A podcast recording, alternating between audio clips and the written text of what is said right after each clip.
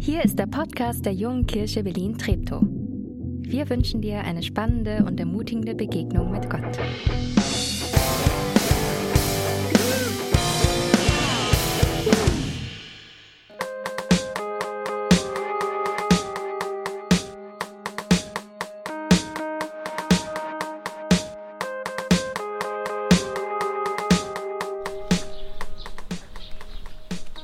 Garten, da wachsen richtig viele verschiedene Pflanzen. Und die vielen verschiedenen Pflanzen, die haben auch unterschiedliche Bedürfnisse. Manche mögen viel Wasser, manche lieben die Trockenheit, andere wollen wieder richtig Nährstoffe und Dünger haben. Aber egal, was sie auch brauchen, ich liebe sie alle in ihrer Unterschiedlichkeit.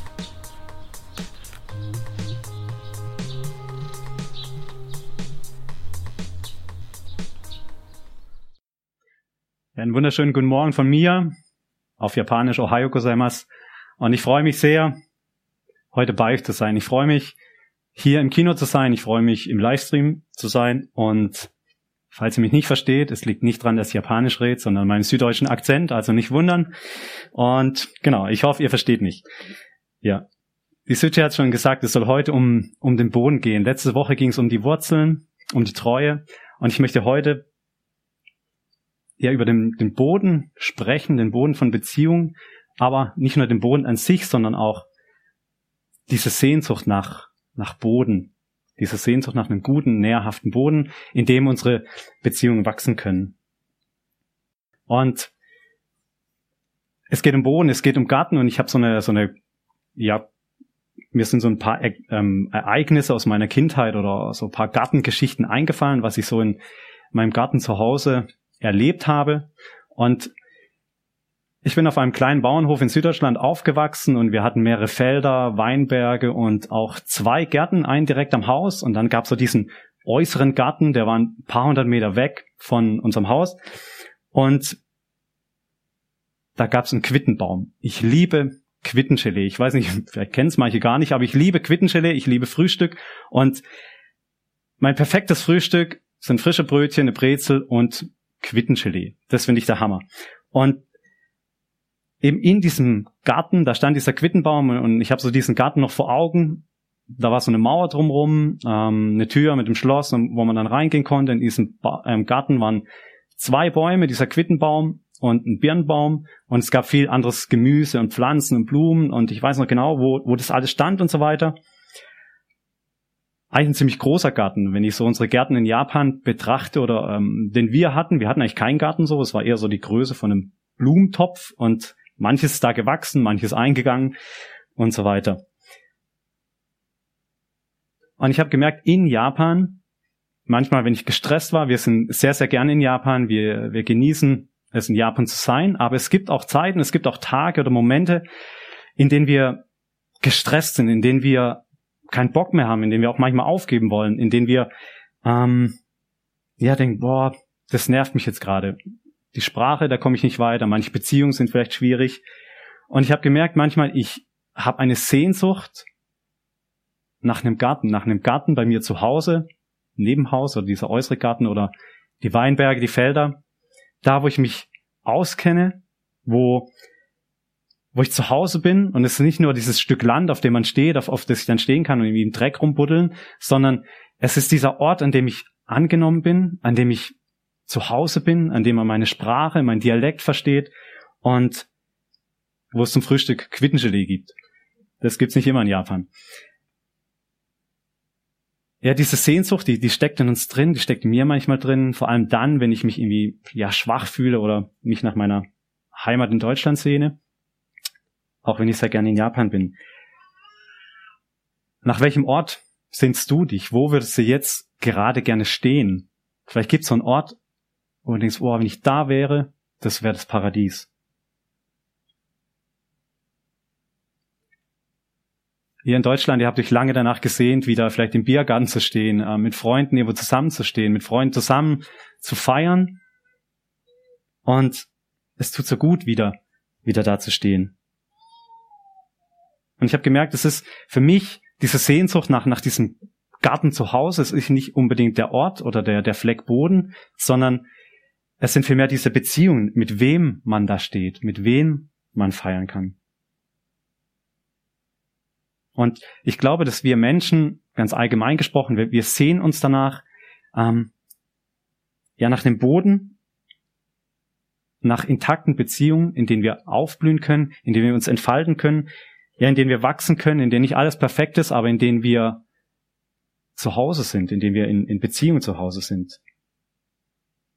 Und um diese Sehnsucht zu verstehen, nach, zum einen nach diesem Garten als Platz, wo wir, wo wir zu Hause sind, wo wir vollständig sind, wo wir ähm, ja da sind, da möchte ich mit uns zu zurückgehen in die erste Gartengeschichte der Menschheit überhaupt, die so essentiell ist für für uns als Menschen, für alles, was ja was was wir denken, was wir tun, was wir glauben, so wie ich ähm, überzeugt bin und ähm, dahin, wo diese Sehnsucht nach diesem Ort, nach diesem Paradies, nach diesem perfekten Ort angefangen hat. Ich möchte ja mit uns gehen in das Paradies.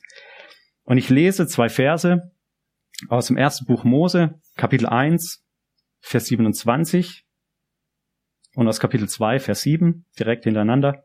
Ähm, ja, Vers 27 bis 28 und äh, Kapitel 2, Vers 7 bis 8. Gott schuf den Menschen nach seinem Bild. Als Gottes Ebenbild schuf er ihn, als Mann und Frau schuf er sie. Gott segnete sie und sprach zu ihnen, seid fruchtbar und vermehrt euch. Und weiter. Da formte Gott der Herr den Menschen aus dem Staub vom Erdboden, er blies ihm den Lebensatem in die Nase, und so wurde der Mensch ein lebendiges Wesen. Dann legte Gott der Herr einen Garten an, im Osten in der Landschaft Eden, dorthin brachte er den Menschen, den er geformt hatte.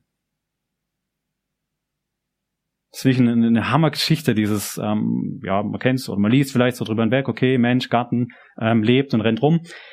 Aber es ist so viel mehr als, als nur irgendwas aus, aus Erde zusammenzudrücken, als nur so ein Erdklumpen, ähm, der wie nett aussieht.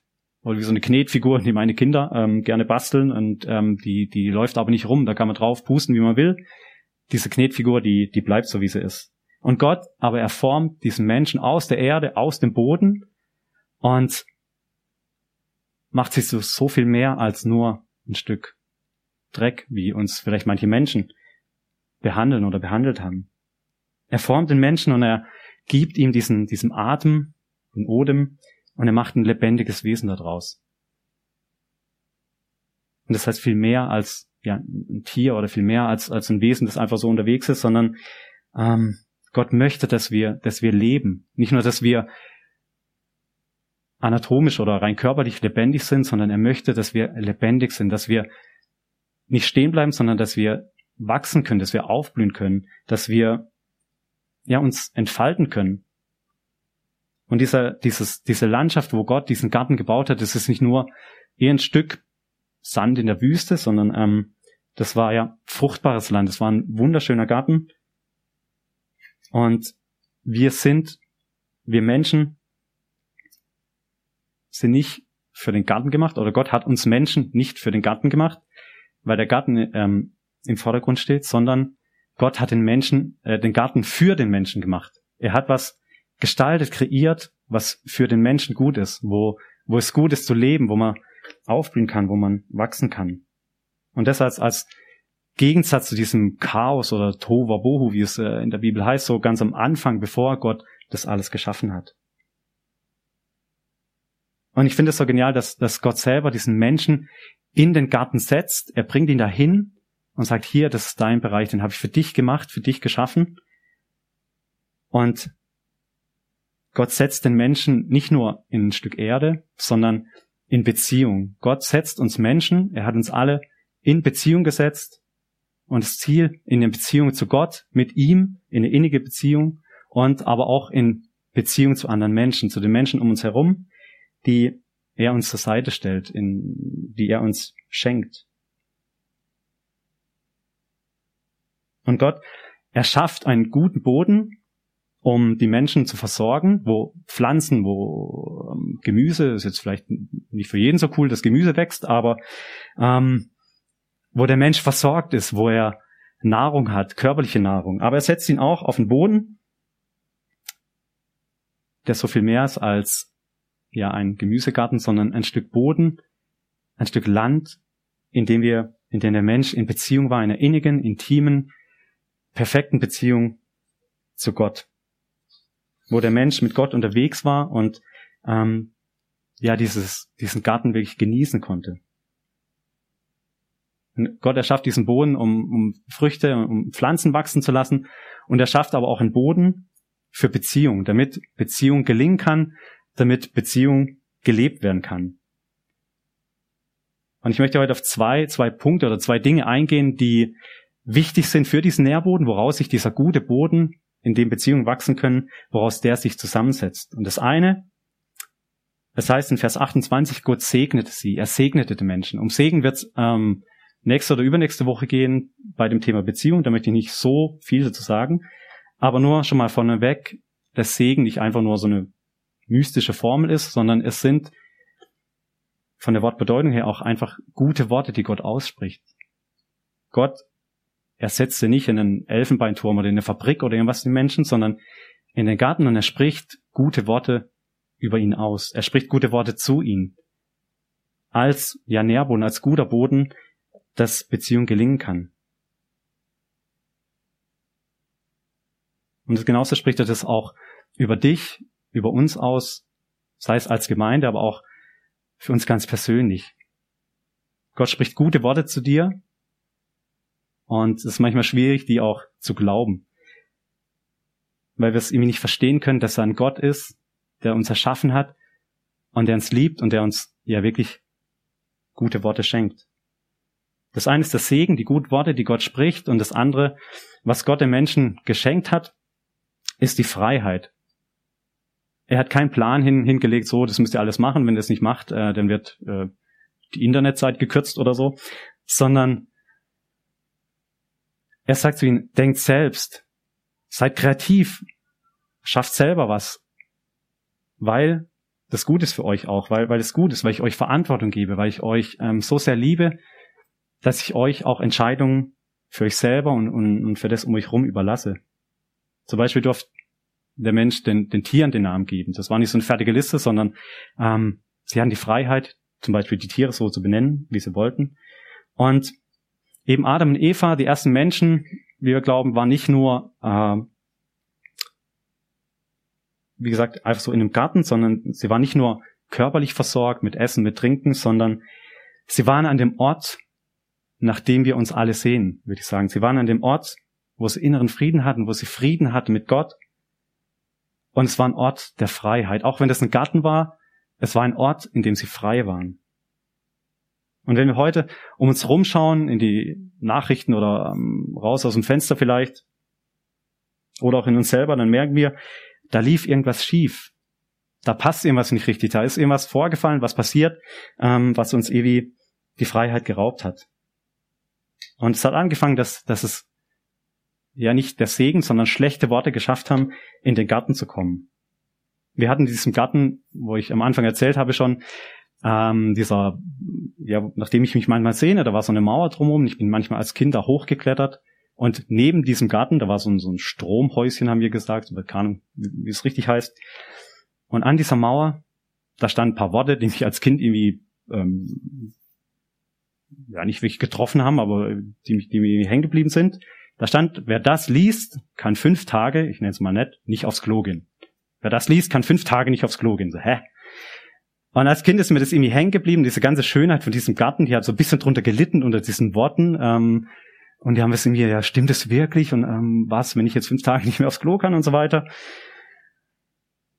Ei, verrückt. Und so ähnlich war es auch im Paradies. Ähm, der Teufel als Schlange verkleidet bringt schlechte Worte zu den Menschen, sollte Gott gesagt haben und bringt am Anfang mit schlechten Worten die Menschen weg aus dieser Beziehung zu Gott. Ja, und wie es weiterging, das kann man nachlesen, ganz am Anfang von der Bibel. Die Konsequenz, der Mensch musste raus aus dem Paradies, aus dieser perfekten Welt und so diese, diese schlechten Worte und auch die, die Sünde, die dann reinkam, war wie so ein, wie eine Ölpest im Naturparadies, das alles verdreckt hat, wo kein Leben mehr möglich ist, wo alles erstickt und, und stinkt und dreckig ist. Und Adam und Eva, sie wandern weiter, die ersten Menschen, sie wandern immer weiter nach Osten und ähm, haben diese innige, diese perfekte Beziehung zu Gott verloren und ja, wandern weiter und, und, und nehmen aber diese Sehnsucht, nehmen sie mit nach diesem Garten, nach dieser, nach diesem Platz, wo sie zu Hause sind, wo sie aufblühen können, wo sie wachsen können. Und ich glaube, es gibt viele Menschen, die, die wandern vielleicht nach Berlin, die wandern nach Tokio, weil sie sich sehen nach diesem Ort, nach diesem perfekten Ort, weil sie denken, da finde ich das, was ich mein Leben lang gesucht habe. Und man wandert weiter, vielleicht von Berlin nach in eine andere Stadt oder ähm, von Tokio in eine andere Stadt, in ein anderes Land und denkt, hier finde ich, was ich mein ganzes Leben lang gesucht habe. Und es gibt ein Buch in der Bibel zu dem Thema Sehnsucht, ähm, wo das so auf jeder Seite eigentlich rauskommt, diese Sehnsucht, die der Mensch hat. In dem Buch nicht unbedingt ähm, nach einem Stück Land, aber nach Beziehung, nach Beziehung zu einem anderen Menschen. Ähm, das ist so voll von Sehnsucht, dass die jüdischen Lehrer früher das empfohlen haben, erst ab 30 zu lesen, weil da manche Dinge drinstehen, so die, ja, und ich so, huh, wow. Und ähm, ich möchte zwei Verse aus diesem Buch lesen, Hohes Lied 4, Vers 12 bis 13. wo sich ein Mann nach einer Beziehung zu einer Frau sehnt und ähm, er einfach es nicht schafft, diese Beziehung zu leben oder noch nicht an dem Punkt ist, und er sagt, ein verschlossener Garten bist du, meine Schwester und Braut. Ein, verschlossen, ein verschlossener Brunnen bist du, eine Quelle, die zugedeckt ist. Deine Reize sind wie ein Paradiesgarten mit Obstbäumen und süßen Früchten, Hennersträucher und Rosen blühen darin. Gute Inspiration für einen Liebesbrief oder so. Ähm, was da rauskommt, ist diese grandiose Sehnsucht, diese, diese Sehnsucht, die im schier zerreißt nach Beziehung, nach intakter, nach, nach Liebe, nach einer schönen, nach einer guten Beziehung.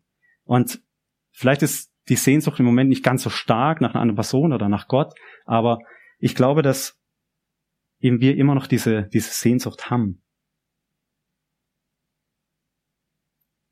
Wir sind nicht gemacht für den Garten, weil das ähm, der Garten das Wichtigste ist, sondern wir sind gemacht für den Garten, für das Paradies, weil da die Beziehung zu Gott intakt ist. Und wir Menschen, wir tun alles Mögliche, um ähm, da wieder hinzukommen. Diese Sehnsucht nach diesem Garten, nach diesem perfekten Platz mit Gott, der, der treibt uns an. Der treibt uns auch in, in alle möglichen Dummheiten, in alle möglichen ähm, schlechten Entscheidungen, schlechte Beziehungen vielleicht auch. Aber wir haben nicht, wir sind nicht in diesem Boden, wo tiefe Wurzeln wachsen können, wo wir aufblühen können. Und ich glaube, dass ja der Teufel enorm viel Energie reinsteckt, um unsere Wurzeln klein zu halten, um unser Wachstum aufzuhalten. Wie so ein, in Japan gibt es ja diese Bonsai-Bäume, an denen man schon 400 Jahre immer die Wurzeln abschneidet und, und immer sie so klein zwickt und klein hält, sehen zwar schön aus, aber sie werden jahrhundertelang klein gehalten. Sie werden nicht, sie kommen nicht zur Entfaltung, können nicht diese Früchte tragen, die ein normaler Baum bringt. Und unser Ziel in Japan ist es nicht, nur so Bonsai-Beziehungen zu bauen, sondern wir möchten Beziehungen bauen zu Menschen und sie in diese Beziehung zu diesem grandiosen Gott führen, damit sie aufblühen können, damit sie wachsen können. Und ich bewundere da meine Frau, die hat eine, ähm, wirklich so einen grünen Daumen für Beziehungen. Ich mag auch gern Beziehungen so, aber ähm, sie hat so einen grünen Daumen, um Beziehungen zu gestalten, zu leben, damit andere Menschen aufblühen können, damit andere Menschen sich entfalten können. Und wir haben das erlebt, wie Menschen in Japan das gefunden haben.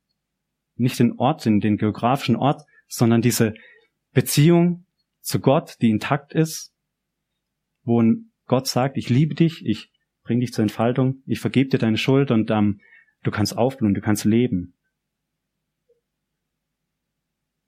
Das sind immer noch Steine im Weg, da gibt's äh, ja nicht alles easy, aber ähm, die haben was gefunden, wo sie merken, ein Platz oder Gott ist in meinem Herzen drin. Er, er verändert mich. Er lässt Dinge in meinem Leben wieder aufblühen, die eingegangen sind. Beziehungen, Ehen, ähm, Umstände und so weiter. Ja, und Gott, er, er führt uns nicht in ein Gefängnis, er führt uns in die Freiheit.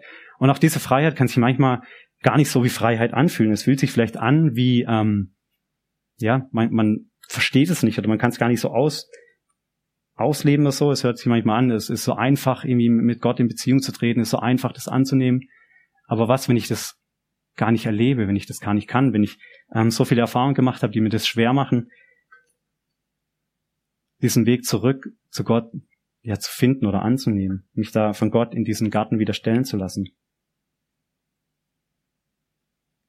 Und es ist schwer manchmal mit, mit Freiheit auch umzugehen, mit Freiheit, äh, die ich in Gott habe, aber auch ganz normal, diese Freiheit, Entscheidungen zu treffen. Wie kann ich gute Entscheidungen treffen? Wie kann ich gute Beziehungen gestalten?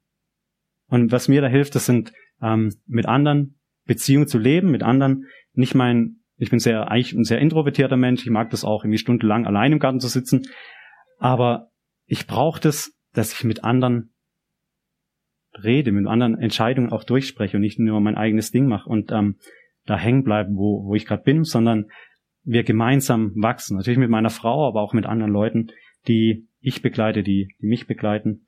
Und das finde ich so das Geniale miteinander, diese Freiheit auch zu leben und nicht alleine zu kämpfen. Und ich bin überzeugt, dass unsere Seele danach schreit, ob wir es hören oder nicht, hören wollen oder nicht, schreit, bring mich wieder zurück in diesen Garten, bring mich wieder zurück an diesen Ort, äh, wo, wo ich hingehöre, wo ich zu Hause bin. Und ja, warum konnte ich als Kind, ähm, warum konnte ich früher, warum, warum konnte ich in den Garten gehen? Warum konnte ich da reingehen und, und, und spielen und im Dreck rumgraben und ähm, die Früchte genießen von diesen Bäumen? Das war deshalb, weil mein Vater oder mein Großvater noch damals, weil er den Schlüssel hatte. Es gab einen Schlüssel zu diesem Garten und ich durfte den benutzen, wann ich wollte, weil der Garten meinem Vater gehört hat. Später meinem Großvater. Und unsere Seele schreit, nicht bring mich in diesen Garten da in, in Deutsch, Süddeutschland, sondern unsere Seele schreit, bring mich zu Gott.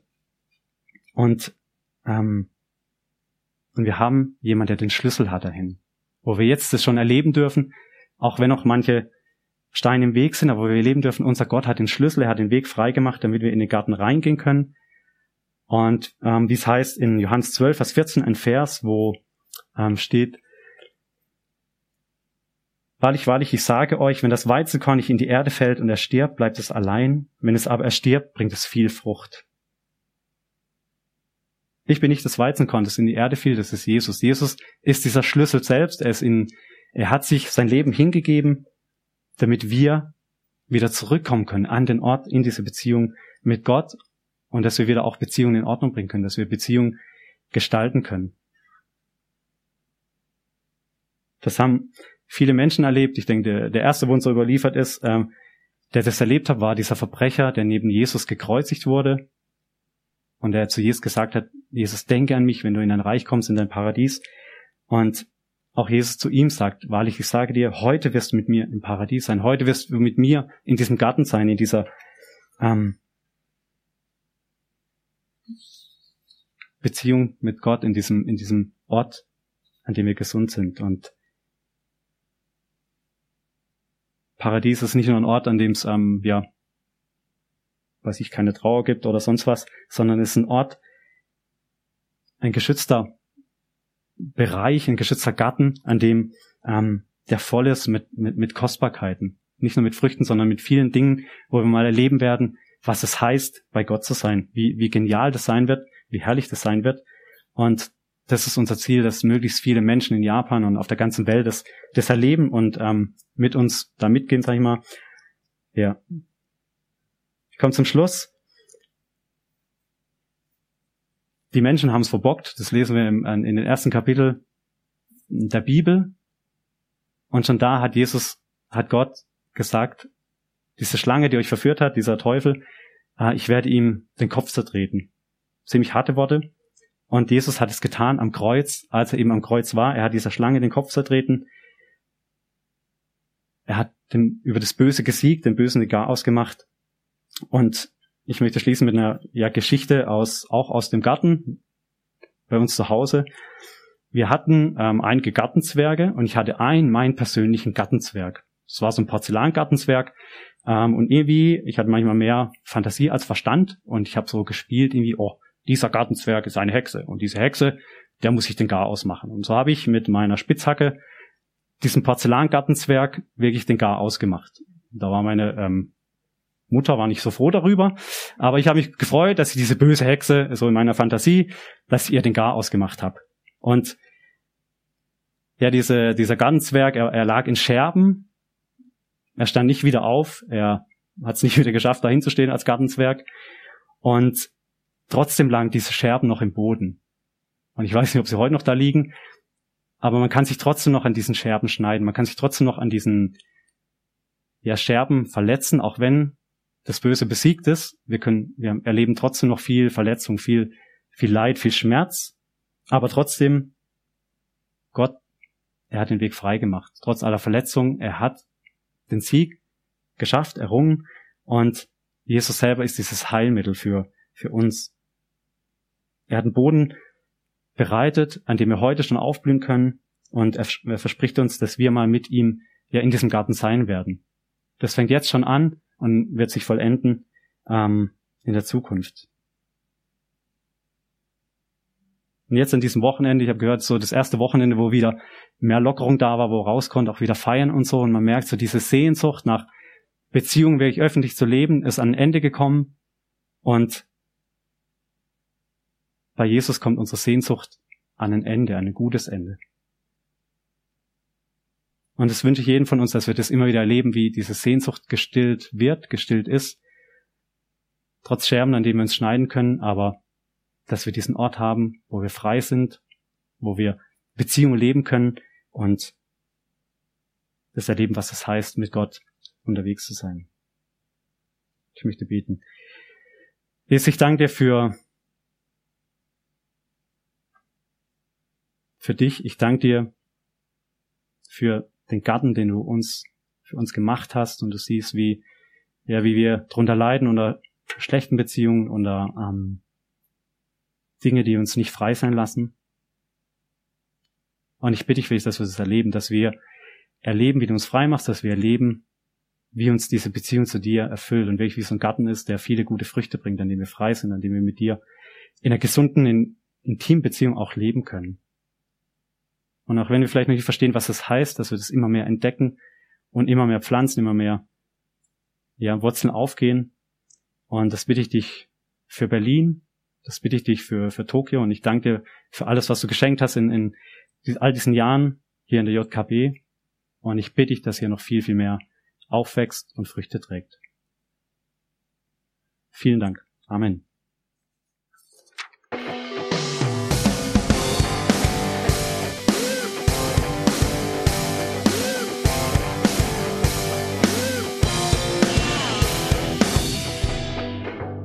Dass du diesmal dabei warst. Wenn du mehr über den Glauben erfahren möchtest, dann schreib uns gerne an info@jkb-treptow.de oder besuch uns einfach persönlich. Alle Infos findest du unter jkb-treptow.de. Wir wünschen dir eine gesegnete Woche.